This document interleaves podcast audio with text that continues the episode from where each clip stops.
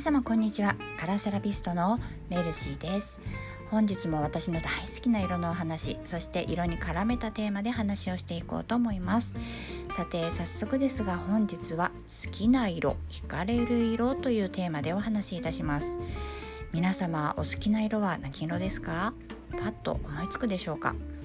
私はですねくすんだピンクとあとオレンジシャーベット色が一番好きなので服とか小物とか身につけるものだったり持ち歩くものだったり何か買おうと思って品物を見る時はそんな色合いを選ぶことが多いです。でもなぜか心惹かれるのは青なんですよね。そう好きな色と惹かれる色ってそれぞれ別の意味があるってご存知でしょうか？ざっくり説明すると好きな色というのは現在の自分の状況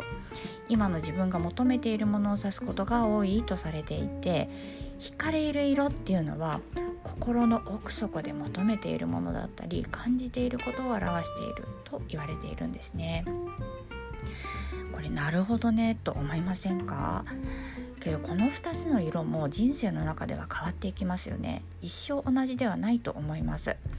でその好きな色惹かれる惹かれる色が最近変わったなと思ったらそれは自分の中で求めるものとか方向性なんかが変わった。あるいは変わってきたというお知らせなんだそうです。なるほどねって思いませんか？で前に好きだった色と今好きな色っていうのを見比べてみると自分がどういう方向に移り変わっているのかを見るヒントにもなりますし色から自分自身の変化の兆しっていうのをチェックすることもできるんです。なんかシンプルにこれって使えそうって思いませんか？だって単純に好きな色とか惹かれる色で自分の心の奥になんとなく横たわっている感情だったりとかま気持ちとか見えてくるってなんかワクワクしちゃうんですよね。色って本当に面白いです。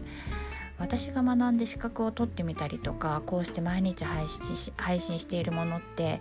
シンプルに色そのものから出てくる話なんですね。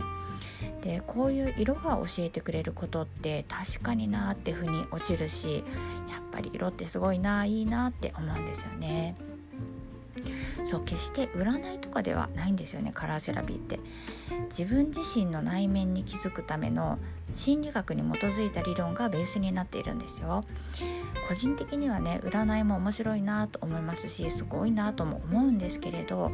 カラーセラピーイコール占いではないですよっていうことね。結局言わ結構言われるんですよね。カラーセラピーってあの色が2色に分かれてるボトルの占いのあれでしょとかって。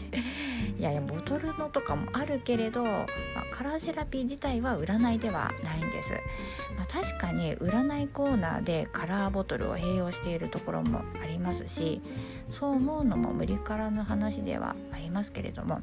それとこれとはそれぞれ別のものなんですよって伝えたくってこの配信をしているという側面もあったりします。え、ま、というわけでね今回はですね何か私が選ぶ色を提案お届けするということではなくって皆様ご自身のお好きな色惹かれる色について改めて考えてみてはどうでしょうかというご提案でした。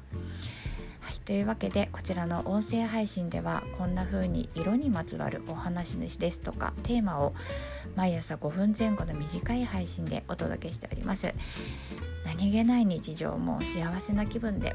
心健やかに過ごせるようになるヒントをお届けできたらいいなと思いながらお話ししています。よろしければまた是非聞き慣らしてくださいね。さて皆様本日のご予定はいかがですか？私はといえば通常営業ですね。昼間の仕事があり家庭もあり自分の授業も進めたいし本も読みたいし Twitter も楽しいしなんてやりたいことが山盛りなんですが、まあ、どれも前向きにね進めていけたらいいなと思っております。そうそうそういえばね県外で暮らす妹がカステラを送ってくれたんですよ。なんてカステラって思いつつよーく見たらそれ米粉でできているカステラだったんですよ。あの小麦粉私は大丈夫なんですけれど妹はアレルギーなんですね。皆さんご存知ですか？あの醤油にも小麦粉が入ってるって。私も全然知らなくってそう言われた時にスーパーに行ってこういちいちこう全部後ろを見たら本当に小麦粉小麦粉って書いてあるんですよ。本当世の中の食材で小麦粉が入っていないものを探すのってすっごく大変なんですよね。ともかくですねそのカステラは私のお昼にデザートでいただこうと今から楽しみであります。というわけで今回は以上になります。本日も最後までお聴きくださいましてありがとうございました。また明日も是非聞きにいらしてくださいね。ご案内はメルシーでした。それではまた。